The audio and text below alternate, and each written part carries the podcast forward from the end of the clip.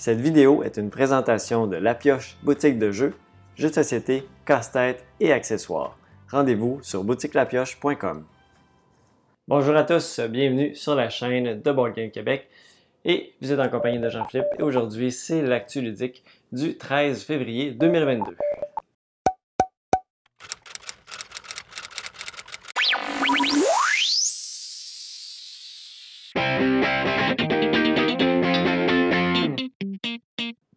Avant de commencer, euh, j'aimerais vous inviter à aller aimer une nouvelle page YouTube. En fait, c'est la page pour la boutique.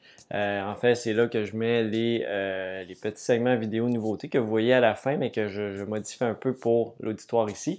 Donc, si ça vous intéresse de voir les intégraux de ces vidéos-là, ça va être sur cette chaîne-là, ainsi que des présentations rapides de petits jeux. Je ne sais pas quand ça va arriver pour ça, mais pour l'instant, ce sont à chaque vendredi des euh, vidéos de présentation des nouveautés que vous allez retrouver sur cette chaîne-là. Donc, je vais mettre un lien, euh, soit ici ou dans la description ou les deux, euh, pour aller sur cette chaîne-là qui s'appelle La Pioche Vidéo.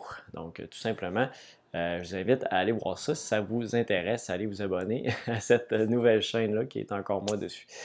Alors, on débute cet épisode-là avec, comme à l'habitude, ben, le segment de nouvelles narrées. Euh, tout simplement par moi. Donc, on s'en va voir ça sans plus tarder, les nouvelles qui ont retenu mon attention dans les dernières semaines. Les gagnants du Diamant d'Or sont sortis à la fin du mois de janvier et voici les résultats de la dernière position à la première. Il faut rappeler que seulement le fait d'être nommé est déjà un vote de confiance pour chacun des jeux de cette très courte liste. En dernière et huitième position, on retrouve Golem, un jeu de Simone Luciani que j'attends beaucoup. En septième, il s'agit de Messina 1347. En sixième position, on retrouve Origin First Builder, un jeu avec une thématique un peu étrange, mais qui intègre du placement de dés qui m'intéresse toujours. En cinquième place, on retrouve Bitoku, un jeu qui m'a laissé un peu sur mon appétit jusqu'à maintenant avec un peu trop d'éléments qui viennent surcharger l'expérience de jeu. En quatrième position, nous avons Tabanesi Builder of Europe. Dans le top 3, on retrouve en troisième place un jeu qui m'a agréablement surpris et que je suis très content de voir à cette position, Imperial Steam, un jeu qui ne pardonne pas comme je les aime. En deuxième position, Coffee Traders, qui m'intrigue beaucoup et que je veux essayer un jour. Et finalement, sans surprise avec l'engouement qu'il y a pour ce jeu, on retrouve en première position Arc Nova, que j'ai essayé récemment sur Tabletop Simulator et que j'ai hâte de rejouer depuis ma première partie. Mais surtout hâte de l'avoir en copie physique pour augmenter la fluidité du jeu. Une première extension pour Mido, un jeu qui a été bien apprécié par un large éventail de joueurs, est prévu pour la fin de l'année 2022 et se nommera Downstream. Dans cette extension, les joueurs pourront descendre la rivière en kayak pour explorer la faune aquatique. Ce nouveau module de jeu va permettre d'aller chercher des points additionnels en progressant sur la rivière. Lancez vos travailleurs comme des dés pour produire des étages de bâtiments et par la suite construire une magnifique ville. C'est ce que vous allez faire dans ce tout nouveau jeu de AEG Rolling Height, présentement sur Kickstarter avec une campagne qui se termine le 24 février 2022. J'apprécie bien cette campagne sans éléments additionnels ajoutés au courant de la campagne avec seulement quelques petites exclusivités pour une contribution de 79 canadiens et plus une vingtaine de dollars pour la livraison. Le projet est prévu pour être livré en février 2023. Pour les amateurs du jeu Horrify, la version American Monster arrive en boutique cette semaine ou la semaine prochaine. Si vous attendez avec impatience la version française de Tinted Grill, sachez que celle-ci sort ce vendredi 18 février. Le très attendu Dice Ram de l'auteur Tom Lehman est prévu de son côté pour le mois d'avril 2022. C'est ce qui termine les nouvelles qui ont retenu mon attention dans les dernières semaines.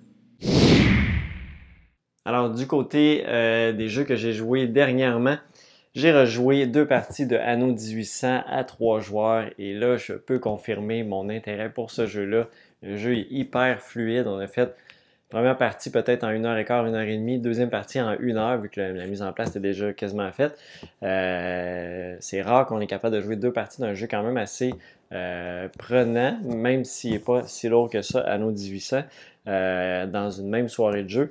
Vraiment super jeu nos 1800. J'aime encore là, je, je, le répète, la gestion des ressources est vraiment simple. C'est les travailleurs qu'on envoie dans les différentes usines pour produire les ressources qui sont utiles pour construire d'autres usines ou combler les besoins de nos euh, villageois.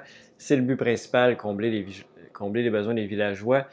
Finir en premier, c'est quand même intéressant. Ça donne un 7 points supplémentaires qui est quand même pas négligeable.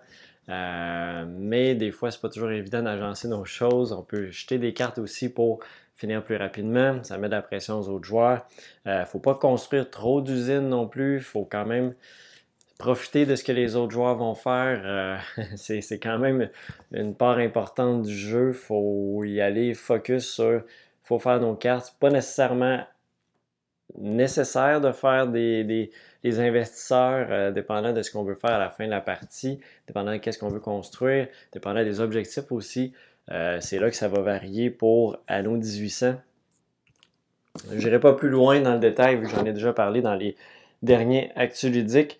Euh, donc, Anno 1800, sincèrement, avec deux autres parties après, à, deux, à trois joueurs. J'ai hâte de voir aussi à quatre joueurs éventuellement. Vraiment, celui-là va, rester euh, dans ma collection. C'est certain. Très beau coup de cœur pour Anno 1800 pour moi. Donc, c'est mon expérience avec Anno 1800. J'ai également fait une soirée avec Joe et on a joué à euh, Mido et Iki. Donc, euh, à Mido, euh, vraiment apprécié ce jeu-là. Très simple. des, petites, des petites tuiles pour aller chercher des cartes. en fonction du chiffre qu'on va placer, on va aller chercher la carte dans la position indiquée par le chiffre. Donc, il faut avoir un petit casse-tête pour aller chercher les cartes qu'on veut. les cartes qu'on va pouvoir placer devant nous, on va avoir différents symboles, des prérequis, des points de victoire.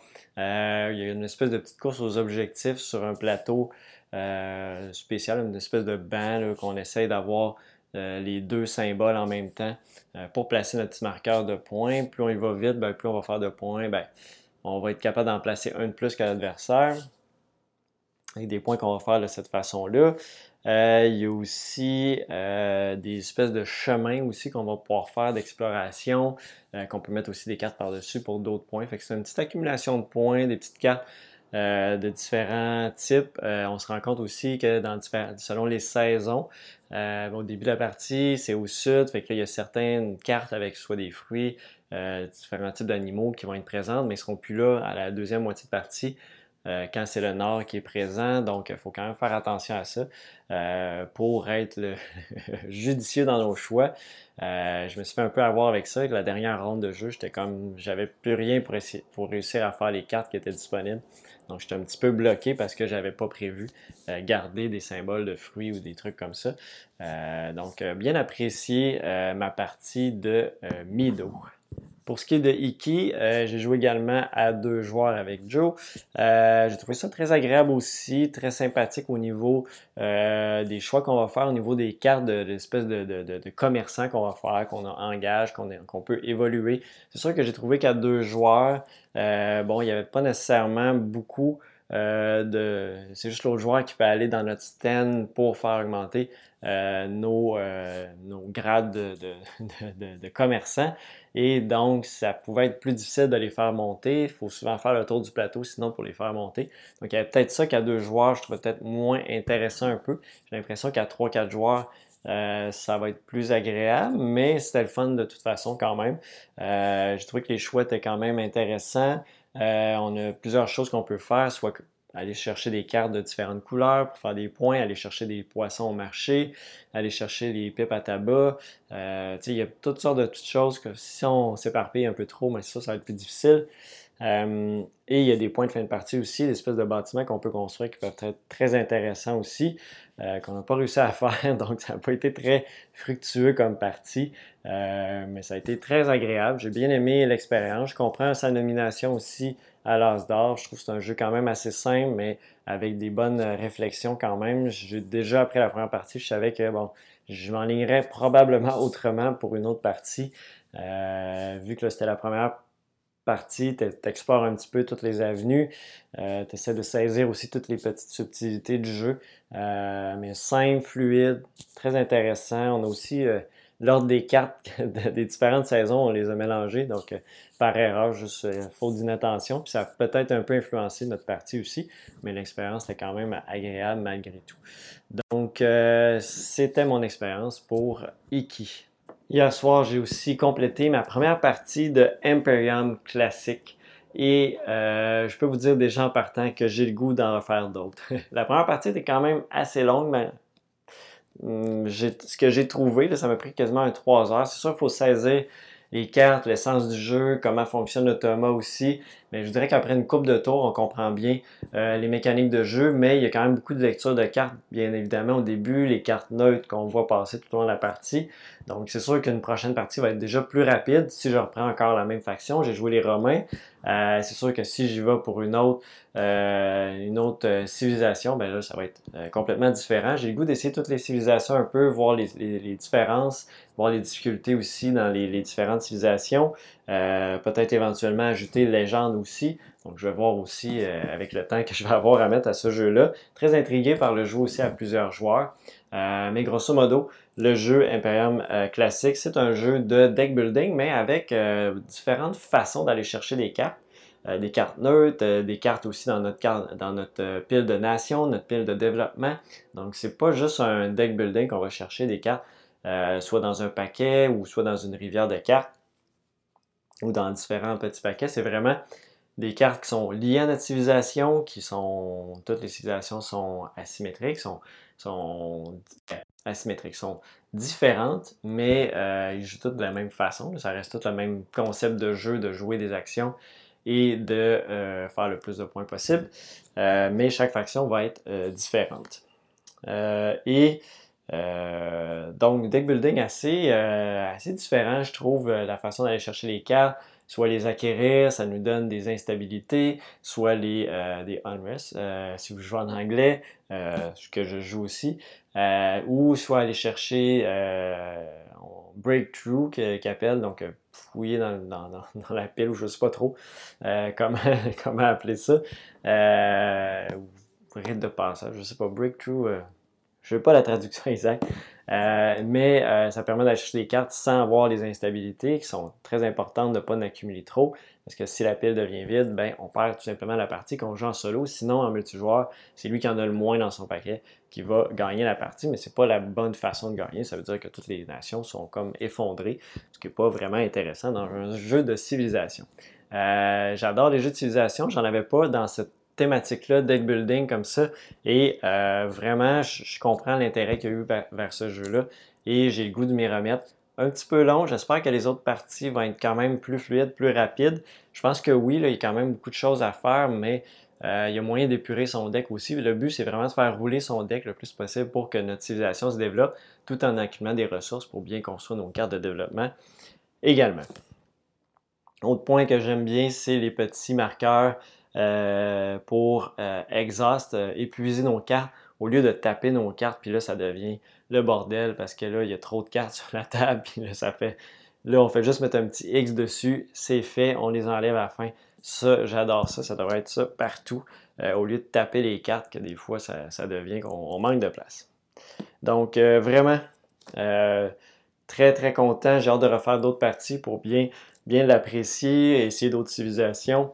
Euh, donc, Imperium classique, ça a été un, petit, une belle. Euh, j'ai pas été déçu. Donc, euh, je ne je dirais pas coup de cœur pour l'instant encore, vu que la partie était un peu longue. Donc, on revoit avec d'autres parties. mais j'ai le goût d'y retourner, donc c'est habituellement très bon pour Imperium classique. Finalement, j'ai joué une partie sur Tabletop Simulator de Ark Nova. Donc, euh, je me suis lancé là-dedans. J'avais trop hâte de voir qu'est-ce que ça allait donner. Et euh, sincèrement, j'ai pas été déçu. Euh, autre jeu quand même assez long, ben pas nécessairement long à prendre en main, mais bon, sur Tabletop Simulator, c'est un petit peu moins fluide. Mais après encore là, quelques tours de jeu, on comprend bien les mécaniques, l'automa facile à gérer, les petits cubes qu'on déplace. C'est un nombre de tours limite qu'on a. Euh, il va aller juste voler quelques éléments de points euh, plus faciles à aller, moins coûteux.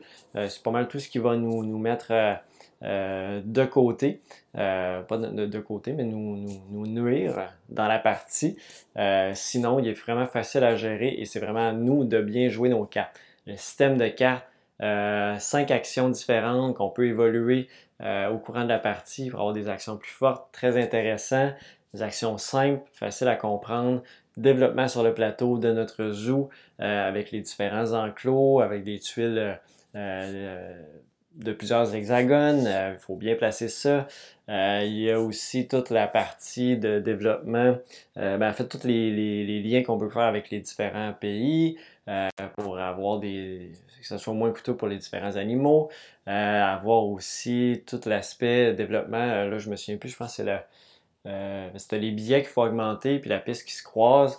avec, je pense, peut-être le, le, du, du zoo, là, je me souviens plus exactement.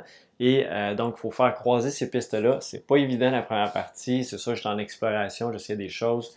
Je vais un petit peu euh, éparpiller. Euh, mais malgré tout, ça a été vraiment une belle, belle première expérience que j'ai hâte d'avoir le jeu physique en main. Et malheureusement, je pense qu'il va arriver plus en mars qu'en février. C'est ce que j'ai vu chez, mes distributeurs. Donc, on va voir, devoir attendre encore un petit peu plus pour la version anglaise, mais ça s'en vient quand même très bientôt malgré tout. Donc j'ai hâte d'avoir ce jeu-là physique. Je vais essayer peut-être de refaire une partie Tabletop Simulator, mais c'est pas ma, ma tasse de thé non plus. C'est plus long, puis mon ordi euh, il rush un petit peu aussi quand juste cette plateforme-là. Euh, il aime pas trop ça. Ça demande beaucoup de, jus à mon ordinateur, donc euh, j'essaie de pas trop l'utiliser. Mais quoi que c'était assez agréable comme, comme partie. J'ai pas été déçu. Le mode de score c'est un, un bat, ben c'est pas nécessairement un bat notre meilleur score, il faut faire les points.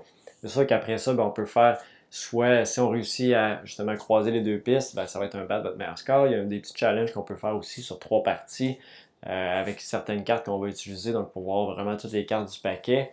Donc ça, c'est intéressant aussi. Euh, je dis pas que ça va être le jeu que je vais rejouer solo euh, énormément. Je pense qu'à deux joueurs, trois joueurs va être très intéressant également. Donc, c'était mon expérience pour Arc Nova. Donc, c'est ce qui complète mes expériences de jeu pour euh, les deux dernières semaines. Euh, on s'en va voir dans le fond le segment euh, des nouveautés. Donc, j'ai sélectionné les nouveautés que je trouvais intéressantes pour les abonnés de la chaîne qui fit avec ce que moi je recherche comme jeu. comme j'ai mentionné au début, si vous voulez voir l'intégralité de ces vidéos-là, c'est comme un, rassemblement de deux vidéos ensemble. Euh, je vous invite à aller sur la euh, chaîne de la pioche vidéo. Vous allez voir vraiment toutes les nouveautés qui ont été reçues euh, avec quelques explications pour chacune. et donc, on s'en va voir ça sans plus tarder. Alors, qu'est-ce qu'on a reçu dans la dernière semaine? J'ai ici Dog Lover. Dog Lover, un jeu dans le même univers que pas le même univers, mais le même mécanisme de jeu que Cat Lady, si vous avez joué à ce jeu-là. Donc, c'est pour les amoureux des chiens, publié par AEG. Euh, jeu en anglais euh, ici qu'on a reçu. C'est un jeu pour 2 à 4 joueurs, une trentaine de minutes pour des joueurs âgés de 10 ans et plus. Et euh, c'est un jeu, dans le fond, on va avoir une grille de cartes de toujours 9 cartes et qu'on va aller chercher soit des chiens, de la nourriture, euh, euh, des, jouets, des, trucs à, prendre à notre chien. Et on va tenter, dans le fond, de accumuler le plus de chiens possible et qu'ils soient bien nourris aussi pour faire le plus de points possible parce que des chiens pas nourris, ça ne donne pas de points. Euh, et aussi, ben, leur apprendre des tours, etc., qui vont donner plus de points également. Donc, c'est un peu le concept de euh, Dog Lover. Il y a un petit peu quand même de texte sur les cartes, c'est pas énorme, c'est sûr si vous êtes moins à l'aise avec l'anglais, euh, peut-être moins y aller vers ça pour l'instant. Vivid Memories en anglais, euh, jeu qui va sortir aussi en, en, français cette année, pas en français, en français cette année. jeu de 2 à 4 joueurs, 30 à 60 minutes. pour des joueurs âgés de 13 ans et plus. Euh, c'est un jeu dans lequel on va collecter, euh, mais amasser plutôt, amasser des, des segments de mémoire de notre enfance qu'on va placer sur notre plateau de jeu qui est comme un cerveau. Donc, on tente de connecter nos différentes mémoires et le concept, c'est de connecter différents symboles ensemble en suivant des chemins pour faire le plus de points possible. On va aussi avoir des objectifs de, vie future. Donc, si on réussit à remplir nos objectifs de vie future, donc euh, des, assemblages de segments de mémoire, ça va aussi nous donner des points à la fin de la partie. C'est un jeu où on va aller chercher justement les différentes tuiles sur euh, les cartes de jeu, donc euh, pour les placer après ça sur notre plateau. Donc, relativement simple comme concept de jeu. Je trouve la, la thématique du jeu est vraiment très intéressante. Il n'y a aucun texte aussi sur les cartes. Donc, euh, facile euh, à, aller juste chercher les règles en français et euh, donc de, de, jouer sans, sans, problème, sans contrainte de langue ici pour Vivid Memories, donc la version anglaise ici. Fief France. ouais, Fief France, tout simplement. Donc, c'est une réédition. Euh, nouvelle édition du jeu euh, Fief euh, France qui était de 2013-14 quelque chose, qui dans le fond un jeu de, très politique, diplomatique, jeu de, un peu conquête de territoire, comme je disais, de la diplomatie. Faut monter nos rangs dans notre famille, dans le fond, pour si on monte assez de rangs, on va pouvoir être élu roi ou même pape. Euh, on peut faire des alliances aussi en faisant des mariages avec euh, les autres joueurs. Euh, ça va être un jeu pour 3 à 6 personnes, donc minimum 3 bien évidemment. plus intéressant plus on est joueur dans ce style de jeu-là. 2 à 3 heures de jeu. Donc assez intense comme style de jeu. Donc on va pouvoir aller chercher des nouvelles cartes de nobles, etc. dans la partie pour augmenter notre famille, aussi augmenter notre agriculture. Donc euh, on peut subir aussi la famine. Donc, il y a toutes sortes de choses dans euh, Fief, euh, très, très politique, très négociation. Donc, si vous aimez ce style de jeu-là. Et si jamais vous avez l'ancienne version, on a aussi reçu ici ce qu'on appelle Fief France, l'extension plateau, en fait, qui permet de, qui est compatible avec l'édition 2015 de Fief. Euh, donc, pour euh, si vous ne voulez pas racheter tous les composantes, euh, donc c'est vraiment une extension de plateau, tout simplement, pour Fief. Alors, on poursuit avec Jekyll versus Hyde, un jeu pour deux joueurs uniquement, un jeu de levée d'une vingtaine de minutes, un jeu de, pli. dans lequel, dans le fond, si on est du côté de Monsieur Hyde, si on incarne Monsieur Hyde, on va tenter de dominer euh, Dr. Jekyll. Euh, et dans le fond, euh, on va tenter de gagner une plus grande différence de pli que Dr. Jekyll pour amener un petit marqueur, dans le fond, au bout de sa piste. C'est la façon qu'on va gagner, tandis que si on est de l'autre côté, on va tenter de minimiser ces impacts-là. Et donc, chacun des joueurs, on va jouer des cartes. Il y a des concepts avec les couleurs de cartes qui vont être plus fortes que d'autres, dépendant quand ils sont joués dans la manche. Euh, il y a des petites cartes spéciales aussi. Donc, un petit jeu de pli relativement simple dans euh, Jekyll versus Hyde. Un autre jeu ici, euh, encore uniquement à deux joueurs, Rest in Peace, version multilingue ici. Donc, il y a une version française à l'intérieur. Deux joueurs encore, 15 minutes. et 8 ans et plus, donc un petit peu plus simple. un jeu dans lequel on va se livrer des combats dans différentes euh, pas euh, dans différentes demeures. Dans le fond, on va hanter le plus de demeures possible. On est comme des familles qui se combattent depuis la, nuit des temps et même mort, on continue à se combattre, euh, à hanter des demeures ancestrales. Et donc, c'est un jeu dans lequel on va mettre des cartes à différentes demeures et le plus haut, la plus haute valeur va remporter cette, cette demeure-là. Et on va dans le fond toujours pouvoir jouer le nombre de cartes qu'on veut, mais on décide quand on arrête. Mais on repige seulement toujours deux cartes à chaque fois. Donc, il euh, faut faire attention de ne pas trop épuiser nos cartes rapidement pour avoir plus de choix dans les manches à suivre. Donc, un gagnant, c'est s'il remporte de mémoire trois châteaux ou euh, un certain nombre de manoirs. Je n'ai pas euh, la donnée précise, mais c'est ce concept-là de jeu. dans Rest in Peace. Donc, petit jeu aussi sympathique de petits combats de cartes à deux joueurs. On a également reçu Clank Legacy Acquisition Incorporated en français, donc édité par Origame pour la version française.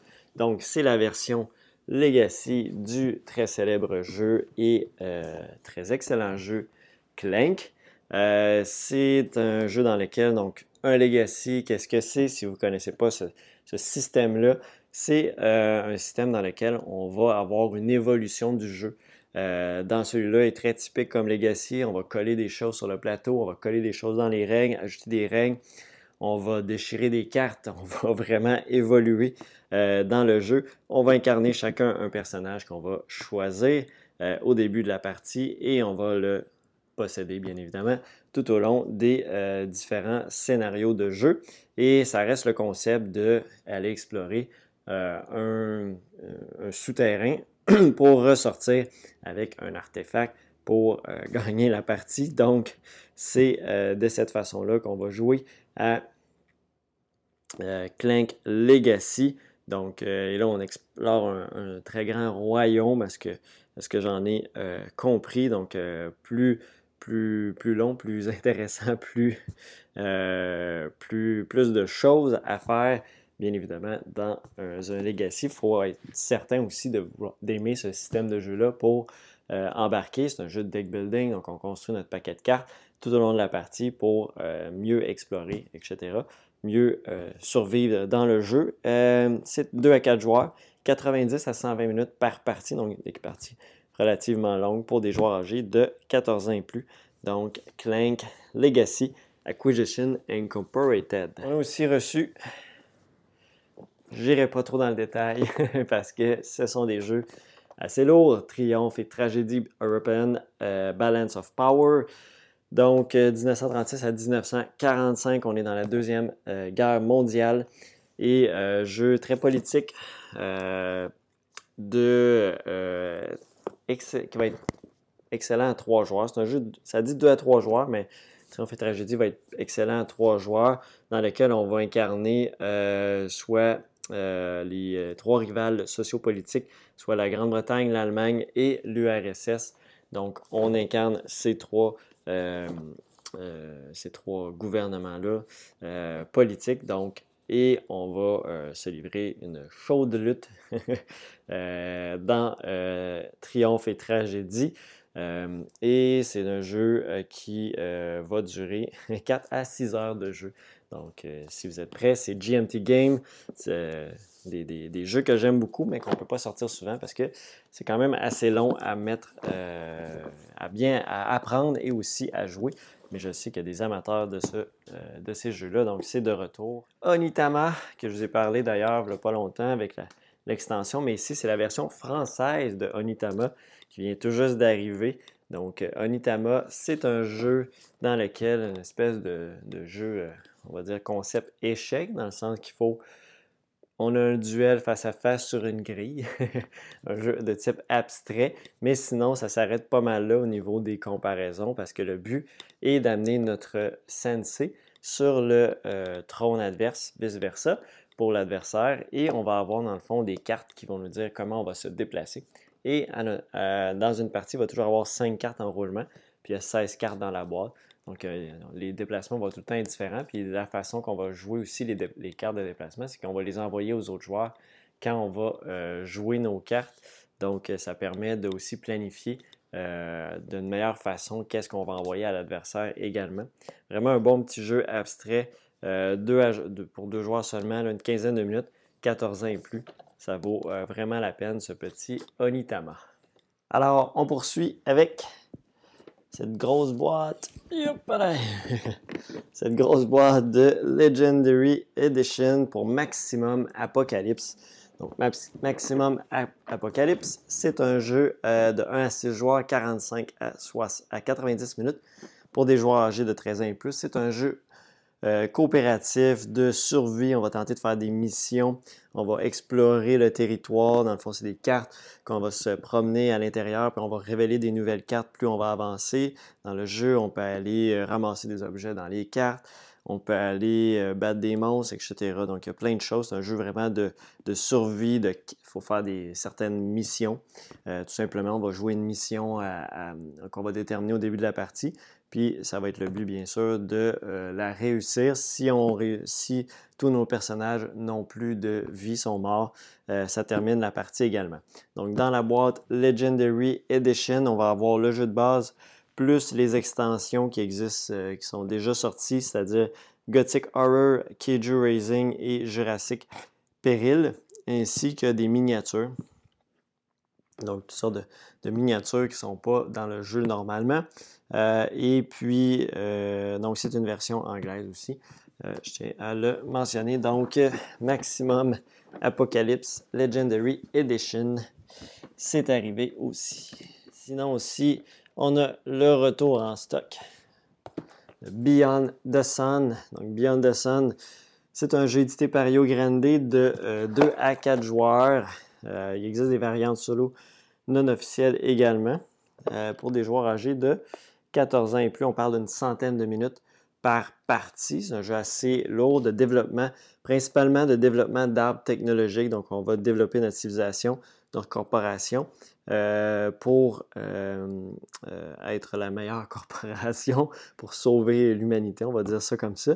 et donc, c'est un gros jeu de développement, de gestion, beaucoup de toutes les petites, les petites dés qu'on voit, c'est toutes des des. C'est pas des dés qu'on va lancer, c'est vraiment des, ressources qu'on peut utiliser de différentes façons. Des cubes, en fait, des cubes qu'on peut utiliser de différentes façons.